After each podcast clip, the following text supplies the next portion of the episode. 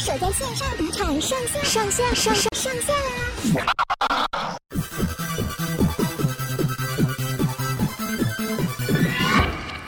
这里是东京热马第三集，我是杨咩咩。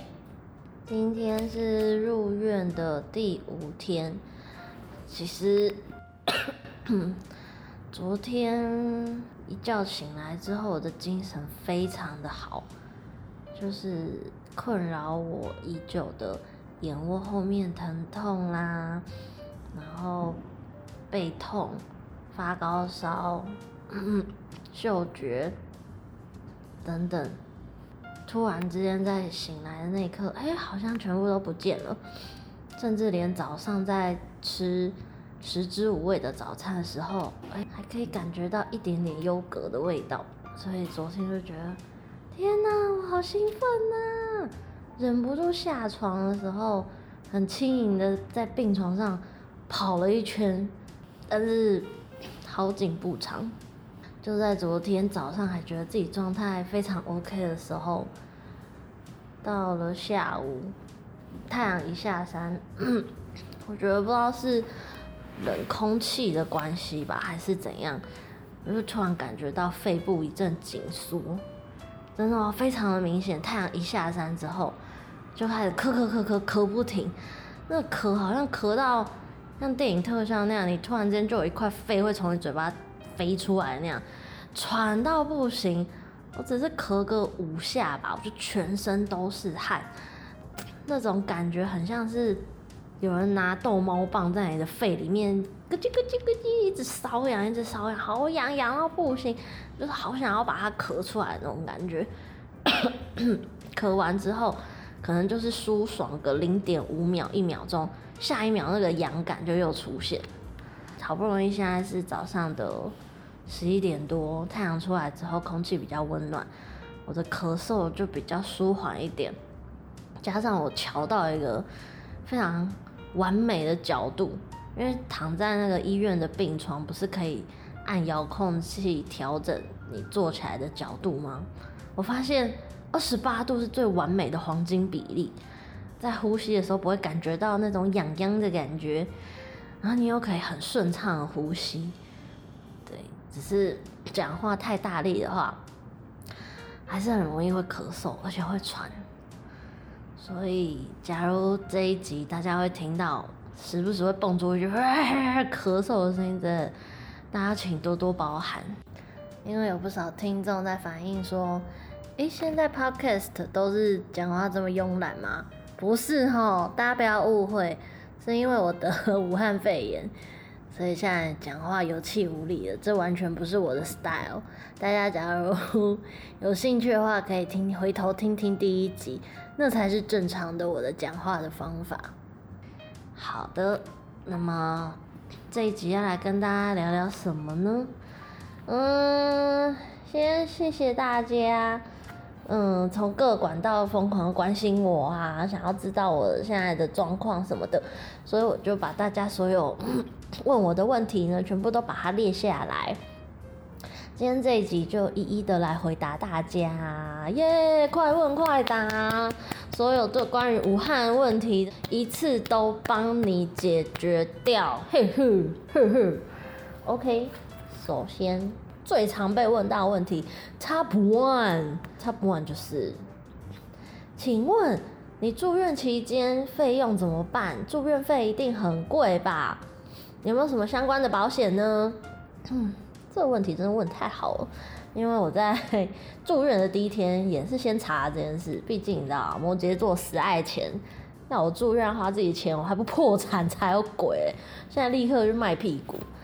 保险这件事情啊，住院费这件事情基本上是由日本政府全额公费负担的，就包括我在 医院做的 PCR 检查，然后做的 MRI 断层扫描，然后到我现在住院，甚至吃的三餐等等等等，政府全部都。包下来。那至于保险呢，就是这点呢，嘿嘿，爱钱的我当然有查喽。现在目前在住院期间可以领到的保险给付金有两个，一个是伤病首当金，这个伤病手当金是日本的呃健康保险这边会给付，只要你嗯、住院超过三天到第四天以上，你都还没有办法回到工作岗位上的话，那日本的国民健康保险它就会以你一整个月的薪资去计算，先算出你一天的薪水大概多少嘛，然后再给付你一天薪水的三分之二，对，等于说。不无小补，加减补贴你一点点小小的支出，因为啊，我跟你说，大家不要想说，拜托你吃啊，吃穿住都住医院，哪有什么开销？没有哈，这边 连水都要自己买，对，没听错，水也要自己买哦，不像台湾的医院，你可以去个茶水间，有没有啊？用保温瓶装水就好，你看是很扯扯爆，我现在。自己在那边跟病毒对抗，我还要一边想说怎么办？我我水这样够不够？然后还要写填单子，就福利社阿姨会会送单子到你房门口，然后拿了之后你那边把选项填一填，看要买买什么、吃什么、喝什么这样。然后他在下午再会帮你一袋一袋送过来。啊，这些在出院的时候，你通通都要结账呢。这点真的还是觉得台湾比较好。好吧，那第一个就是这个伤病手当金，所以这个我就可以领得到。第二个保险呢是入院给付金，但这个应该是比较倾向是 你自己呃另外加保的保险，对啊，就可能类似像类似于台湾有保，比如说医疗险的话，那可能就会有这个入院给付金。那这种医疗保险它就已经都会嗯、把 Corona。列为可以给付的对象疾病，对，所以假如你有自己保险的话呢，你就还可以再加领这个入院给付金。好的，这是最常见的 Top One 问题，所以不用担心我会破产，不用担心我会从此就要流落街头，还 OK 啊哈。第二题的话是，你现在住的怎么样呢？豪不豪华呢？我现在是住在四人房，就是原本的那种四人房，但是另外三间病床全部都撤掉，就只有我一个人住在这么广大的四人房里面，所以我现在只要大吼啊，还会有回音，嗯，有一点点回音的感觉，对。但是是因为就只有我这床病床，然后跟一张桌子。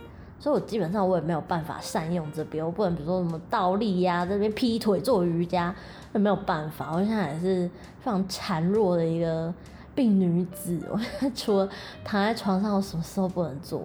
我体力现在应该变蛮差的。然后这个四人房里面呢，也没有厕所哦。你要上厕所的话，你就是要到走廊上。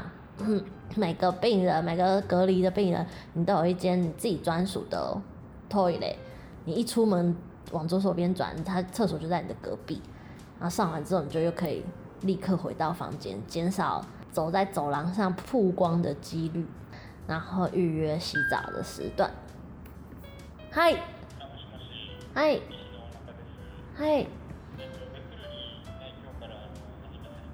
我今天果然要换药了，医生就有讲说，假如还是持续反复的。发烧、退烧、发烧、退烧的话，可能就要打另外一套药，因为我们病房周围除了我之外，还有其他人也同样就是隔离嘛。我们只有在发便当的时候，偶尔从门外，嗯，你要到走廊上拿便当，然后就可以看到偷偷看到隔壁邻居住怎样，然后时候就。好不容易遇到我正对面的邻居是一个大叔，他就要推一台仪器，就是那种打点滴的仪器，然后出来领便当。我说啊，我真的要变成这样吗？我很很不想要被点滴控制的，因为现在我虽然就是隔离，但起码我还无牵无挂，想要走去窗边啊，或者想要在房间里走一走什么，就行动自如。我自己在那挂了点滴，我就觉得自己好像病情又。莫名其妙加重的感觉。下一个是用药，你现在到底都在吃什么药呢？Corona 不是没有药可以解吗？可以介绍一下你现在在使用的药物吗？其实我现在我服用的药物可以分成两个阶段，第一阶段是服用呃定状的，然后跟吸入式的药。定状的叫做 Avigan，Avigan，A V I G A N，Avigan。这个好像是 听护士讲说，全世界目前主要在用来治疗新冠肺炎的主要药物。然后另外一款是吸入式的类固醇。那它的吸入式就像之前跟大家讲的，很像气喘的时候使用的那种吸入式药物，嘴巴就是。呃，罩住那个吸吸嘴处，然后你按下去的同时把药给吸进去。对，这是吸入式的类固醇。因为我现在开始有一些咳嗽的症状，然后利用它就可以帮助你的肺比较和缓一点，比较不容易咳嗽。那刚才讲的阿比感它是比较像是呃抑制病毒呃滋生扩展的的一种药。但是我即将要打的新药呢，听说是用来治疗伊波拉病毒的一种点滴式的药剂。据说好像说这个对新冠肺炎的病毒也是有效的，但是好像打了这种药会有一个副作用，就是你的血会变得比较稠一点，比较会凝固这样，所以还要同时再搭配吃一个帮助你的血液顺畅流通的。一个小小药丸，然后一天吃两次，但是这个的副作用就是它的血就是会砰砰砰一直拱拱牢这样，所以护士小姐什么他们就会很关心说，那我的生理期什么时候来啊？只要来的话，这个药就得要先稍微暂停一下，然后每一种药的嗯每天使用的频率也不一样，颗粒数也不一样，就是在这边。疗养必须要头脑要非常的清楚，不然很容易就会全部都搞混在一起。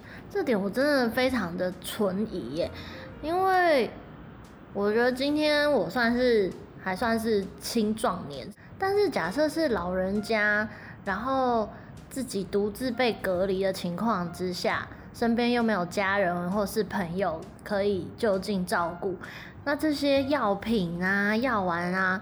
他到底要怎么记得啊？这怎么可能不会乱吃啊？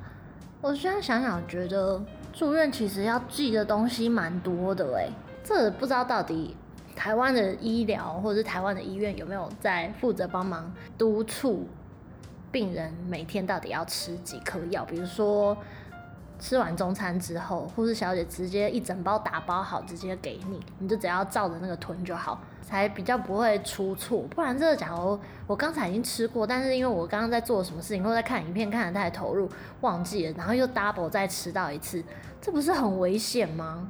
或者是护士小姐实在是太忙的话，感觉医院以后也可以新增加一个这样子的职位，就是负责提醒别人吃药，负责说，哎，你今天这一餐应该要吃什么，类似这样子的义工，或是这个职位。应该会蛮有前途的。我应该之后假如回台湾的话，不知道有没有要雇佣我负责督促别人吃药这个工作。这我可以，这我愿意做。接下来是，所以你现在每天一整天的 schedule 到底是什么嘞？老实说，无聊，非常无聊。而且之前还想说带多一点书来医院看。那医院一定会有电视吧？大不了就看电视度过一天，应该也还好。No，这边电视要另外买电视卡，然后付完钱，他才把那张卡给你，你要把它插到电视盒里面。就日本的电视都是这样，像我家里的电视也是这样。买完那台之后，还有附一张电视卡，插进去之后，仿佛开启了那个任督二脉，你才有办法。收看到节目这样，你看心机是很重？都住院了，连这种小小恩惠都不给，要把人无聊死吗？好气哦！算了啊，加上我就很傻，没住过院，根本不知道网络对病人来说多重要。前两天真的快把我闷闷死闷坏了，第一天下来就觉得真的不行，立刻上完上完。立刻上网订了 WiFi 机，那送来之后就觉得人生彻底获得救赎，哎，整个飞到天上，像像在天堂一样，还会把影集看爆，妈住院无聊死。好的，这大概就是我的一日 schedule。哎、有讲跟没讲一样，对不对？对，没错，就是这么的无聊。基本上就是有了 WiFi 之后就看影片，看到累了之后就睡觉，睡醒之后再继续回讯息，或者继续看影片，或者就开始吃饭。基本上跟养猪的生活是没有什么两样的。但因为最近真的量有点太多，这好像对病人来说真的是一个很大的负担，加上眼睛不太好，所以。那时候想说，好吧，那不然来录 podcast 好了。结果，好了吧，这下子讲个几句就咳嗽起来，我就很担心之后万一不能录 podcast 怎么办？我可能要靠纸笔沟通了吧？我每天早上六点钟，跟下午下午两点，晚上八点这三个时间。然后刚刚录到一半，又被医护人员给呼叫了。然后我吃饭没？那我真的超级不饿哎！早上九点才把早餐吃完，现在没办法，要被逼着赶快把饭吃掉，因为等一下吃完饭之后，医生会进来跟我说明，嗯，今天换的新药之后的一些使用注意事项，不要造成别人困扰，好不好？非常日本人，我们。洁身自爱啊、跟着规矩走，赶快吃饭。对，我想挑战一下边吃饭边录 podcast，反正对不对？烂命一条嘛，都已经住院了，我现在就是要边吃饭边讲话。今天 已经住院第五天了，之前还想说太好了，住院有一。医院餐可以吃，就不用在那边麻烦室友帮我跑腿啊。想说今天大家吃什么？我跟你说，的确方便性来说是很高，但吃到第五天，你真的会觉得你不知道自己在吃什么欸。每天都是小小的高丽菜，或者小小的凉拌菜，再一份主餐。早上那有鱼啦，或是肉啦，吃过最好的是礼拜六那天吧，我记得是炸鸡哦。便当一送来，我眼睛都亮了，是炸鸡。说起来那时候我已经没有嗅觉跟味觉了，但就是光吃那个嚼劲，你就是爽的，炸鸡耶。我觉得可能那天我我的心我的表情太明显了，喜怒哀乐。展现出来太积极了，所以上天要惩罚我。从那天之后呢，每天便当的主餐 就是清蒸的鱼，哈哈，哎呀，好过分哦！炸物就吃那么一天，有可能是现在我现在嗯在欢扫的，还有咳嗽，吃炸板也就对气管不好，好可以更安不盖喝呢，所以现在只能吃。清蒸的鱼就已经没味觉了，还要再再吃这么清淡的东西，我都不知道是食物本身没味道，还是我自己吃不出味道。我觉得味觉这种东西很奇怪，就是你闻不到它，也品尝不出它的味道，可是你就是可以知道它是咸的还是甜的，然后你可以大概想象。所以刚刚吃了今天的鱼排呢，嗯，口感好像还蛮新鲜的，Q Q 的。是那种新鲜的鱼，不像有些鱼有没有一夹就散开、松散的那种，还不错。我每天都在苦中作乐，想办法 从这种一成不变、食之无味的菜单中找到一些小小的乐趣。比方说，我就会请我朋友啊，或者我家人啊，他们假如说啊，等一下要去吃大餐，我说，哎、你等下要吃什么？像昨天一个老宣传，以前常在电台工作的时候认识的宣传，他打电话给我，他就跟我聊一下天，关心我一下之后就说他等下去吃铁板烧。我说好、你等下把照片传给我，你就看那照片配吃。我说好，我好想知道你到底吃什么。然后他说啊，这还不简单，你就去找那个时尚玩家的影片呢、那个拿架拿腿啊那。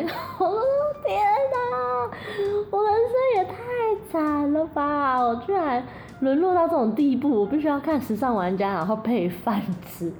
我说对对对，而且你还要找那种你之前吃过的店家的集数，但你在看那些主持人吃的时候，你才有办法回想起那是什么口感、那种味道啊。对，好不好？失去嗅觉味觉，真的会超痛苦。吃出味道算了，你还不得不吃哎！我是已经在这几天 把所有我回台湾之后要吃的餐厅的店家清单都把它列出来了。我这边跟大家分享一下，我查到的照片，第一个有北大荒，在南港那边有一家，它的招牌是写大颗水饺。热油拌面，不知道有没有人有吃过这一家？这家真的是自从我第一次吃完之后，就彻底的念念不忘。特别是它的牛油拌面，还有它的大壳水饺跟它的现切卤味，哦，五告澎湃。这家我从我做第一份工作，在录音室的时候，然后我的那时候我的老板前辈。他就是跟我说，你来公司之前会经过这家，帮他买。我想说，哇，排那么多人，人每都超多了，到底是有多好吃？吃过一次之后就整个屌了呀，超好吃的。它大颗水饺比我拳头还大一颗，好像那时候好像一颗六块吧，现在已经涨到八块还九块。我看网络上布洛克他们写的。但还是真的超饱，听说只要吃三颗就就可以了。最推的是他们的那个热油拌面，牛汁面跟鸡汁面好吃到不行。它的鸡汁面都是用鸡油加，我觉得应该是有一些酱油膏吧，然后就是调成很浓稠的这种咖啡深咖啡色，然后拌开的时候就会有鸡油的香气。重点是它的肉是。松板猪非常的嫩，算薄薄的，但是口感非常的好，再加一点油葱酥，哦，整碗非常香，边拌就是边流口水。另外一个牛油面，它也是就是用牛油，然后再加上也是类似像酱油的基底吧，所以整碗的颜色就更深、更更红，有点像红烧牛肉面那种深褐色这样，然后再搭配牛腱肉。所以也是拌开的时候，哇，那香气整个扑鼻，油亮油亮，看起来就很欠吃，看起来真的超好吃的。我现在都是 边吃便当边想象，我现在在吃水饺，我现在在吃热油拌面。我 讲的我都哭了，我觉得太可悲了，我天哪！但看照片真的超疗愈，我看这些写部落客的人，你们真的都是天使。你们无偿的把这些美食照片放下来，照亮温暖了在日本小小的医院里面跟 Corona 病毒奋战的一个台湾人，你知道吗？感谢你们，是我生命中的贵人，太重要了。然后 也想要吃卤肉饭，金峰卤肉饭配笋干还有油豆腐，还想吃蛋饼，蛋饼配米浆，还有麻辣火锅。好，下一个问题。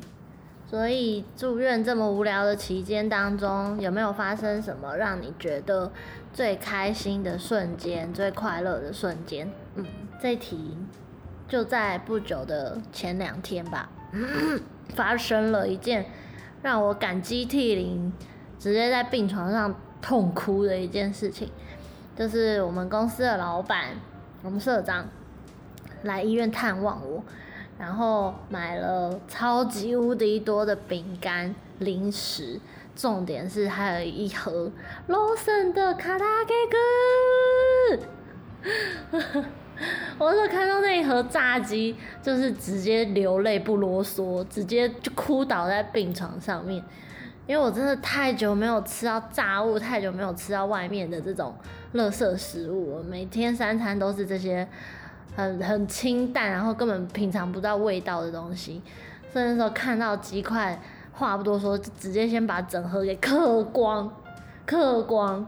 他还买了很多，因为他好像才刚从北海道出差回来吧，所以就又带了两盒北海道的巧克力牛奶饼干，然后还有一些嗯 Lawson 买得到的那种 cheese 圈啊、巧克力泡芙啊、洋芋片之类的这种对身体没有任何帮助，但是有益身心健康的佛系食物，真的太感动了。而且哦，社长果然是来行哦。很知道说住院期间病人要的到底是什么，对，就除了收到社长送来的爱心之外，因为我真的吃食物的吃不多，护士小姐觉得这样下去不行，她就就有一天就跑来问我说：“叶桑，其实楼下的那个便利商店哦，福利社有卖泡面，你喜欢吃泡面吗？”我说就想，天哪，居然有泡面！当然说什么要来一碗，我我是有吃主菜啦，想办法把这些主菜吃完，但我饭啊面之类的吃不多，因为这真的就没味道了嘛。你也知道，你菜肴不够咸，你根本就不会想要配饭吃，所以我饭其实吃的都一直都不算很多，就吃一点点这样。所以护士小姐觉得很担心，她说：“那不好，去帮你买一一碗泡面好不好？” 我说：“哈哈，真的可以吗？”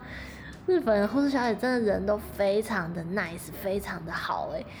然后说我说好，那那就麻烦你帮我买一碗。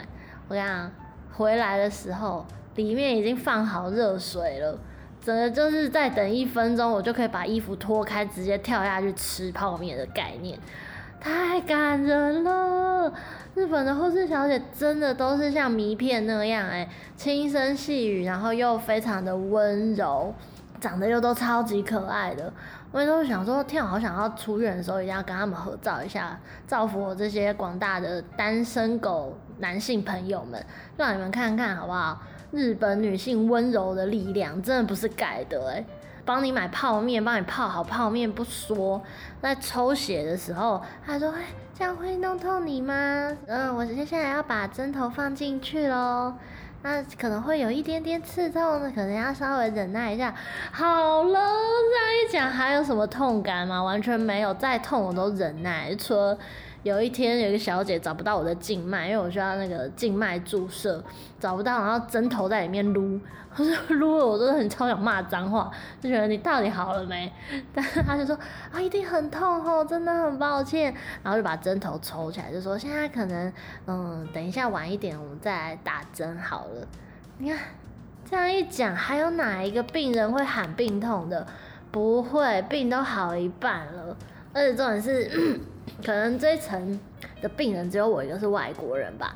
所以不管是医生或是护士小姐，每个进来知道我是台湾人都想啊，我们好喜欢台湾哦，我们去过台湾，都 都一定要跟我说，一定有去九份或是鼎泰丰报到，太夸张了。鼎泰丰完全成功的为台湾做了建立了非常完美的形象外交，目前为止没有认识任何一个日本人说鼎泰丰难吃的，每个都是去吃鼎泰丰。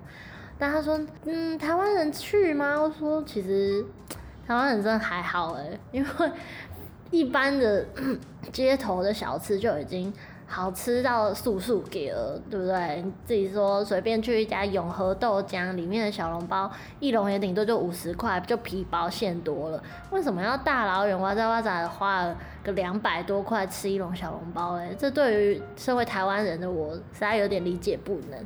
但没关系啦，好不好？收费收那么贵，也是促进我们的观光消费，所以我个人是蛮感动的。谢谢大家这么喜欢台湾，我还是有很努力的在做国民外交哈，有认真的在谢谢这些日本人，谢谢他们喜欢台湾。然后一方面说他们说，台湾人就是很亲切啊，人很好啊什么的，我就嗯非常好。住院期间。还是有努力的展现我们台湾人热血亲切的一面。当然，听到这边应该有不少单身狗朋友会说：“哎、我也要知道护士小姐叫什么名字，你在哪家医院？”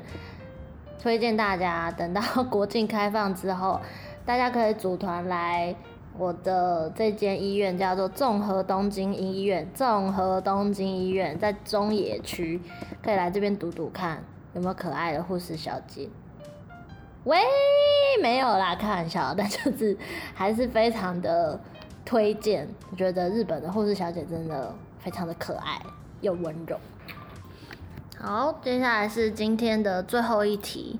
最后一题其实比较不太像是问题，比较像是，呃，我的日本在日本的朋友，他听完我的 podcast 之后给我的一些小小的 feedback，我觉得蛮感动的，也想要在这边跟大家分享。就是他听完我节目之后，他觉得。不知道我会不会觉得一开始出去玩的时候很自责，因为他其实也是一直以来都很乖不出门嘛。因为日本从四五月那时候开始紧急事态宣言之后，我相信大家都一样，就都乖乖的配合政府不出门。但是时间久了下来，其实那种无形之中累积的压力是真的会很大，因为你等于睁开眼睛之后，你就在家里工作、吃饭三餐，然后晚上就又睡觉，隔天起来之后又一样继续的工作、吃饭，什么什么，你都在同一个空间。我觉得那种压力的累积是无形的，所以才会在后来六月之后开放。大家就哇发了疯似的开始到处国内旅游啊什么的，我相信台湾现在的大家一定也是这样，就是这种报复性旅游嘛，对不对？只是，嗯，日本的状况跟台湾状况又不太一样，是台湾就真的是管制得非常的好，所以台湾有这个本钱可以到处出去玩，但是日本的状况比较像是政府被迫在疫情的控制跟。经济的发展中间被迫要选边站，所以哪怕每天的感染人数都还是非常的高，都是一两百、一两百、两三百在跳，日本政府都还是在推广大家尽量多去国内旅游，所以整个社会氛围是非常诡谲的。你又希望大家出去玩，你又希望大家后果自负，那最衰的是谁嘞？我觉得除了是一般民众之外。在医疗第一线的这些团队人员，他们其实也很衰，等于他们很努力的把人医好了，但是有更多的人因为这样就又感染了。我那天才在跟一位护士小姐在聊天，她也说她已经很久不知道放假是什么了，因为从四五月开始，他们就是每天都要轮班，就算好不容易轮休了，他也是待在家里，什么事都不做，然后也都没有出门。就是等着下一个上班日的来临，所以我会觉得这些在第一线的医护人员，他们的疲惫跟他们的无言，其实是是最重、最沉重的。所以我朋友就跟我说，他自己在年假还有暑假的时候，他其实也有出去玩，他也想要跟我说，我们在家里真的压力非常的大，而且比想象中还要大。他完全可以理解我选择出去玩的。原因告诉我说，让我不要太自责，因为他也有相同的感觉，他完全能够感同身受，所以在这边要跟他说谢谢，我收到你的善意了，我会试着比较不要那么自责，虽然好像目前也还好啦，因为都已经住院了，我觉得这个罪恶感是会随着时间给消逝的，但就是谢谢你喽。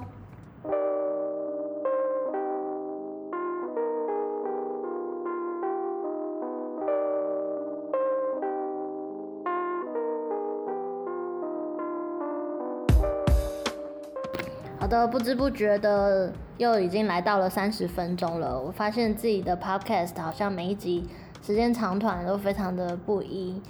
对，就是我现在就任性，想要录多长就录多长。那这一集主要还是回答大家对我的一些问题，还有住院期间的一些观察。对，那下一集希望下一集的内容就是我很快就可以出院了。那大家假如听完这集内容，还有什么问题想要问我的话嘞，也都欢迎到我的粉丝专业，呃，节目制作的杨咪咪 on air channel，或者是我的呃个人脸书啦，或是我的 line 啊，或是我的 IG，反正有任何可以 message 我的地方，大家都可以不吝啬的把你们想要问我的，或是听完的感想，可以跟我一起聊天。反正住院嘛，除了无聊，我什么事都不能做。好，今天节目就这样喽，我们下期再见，拜。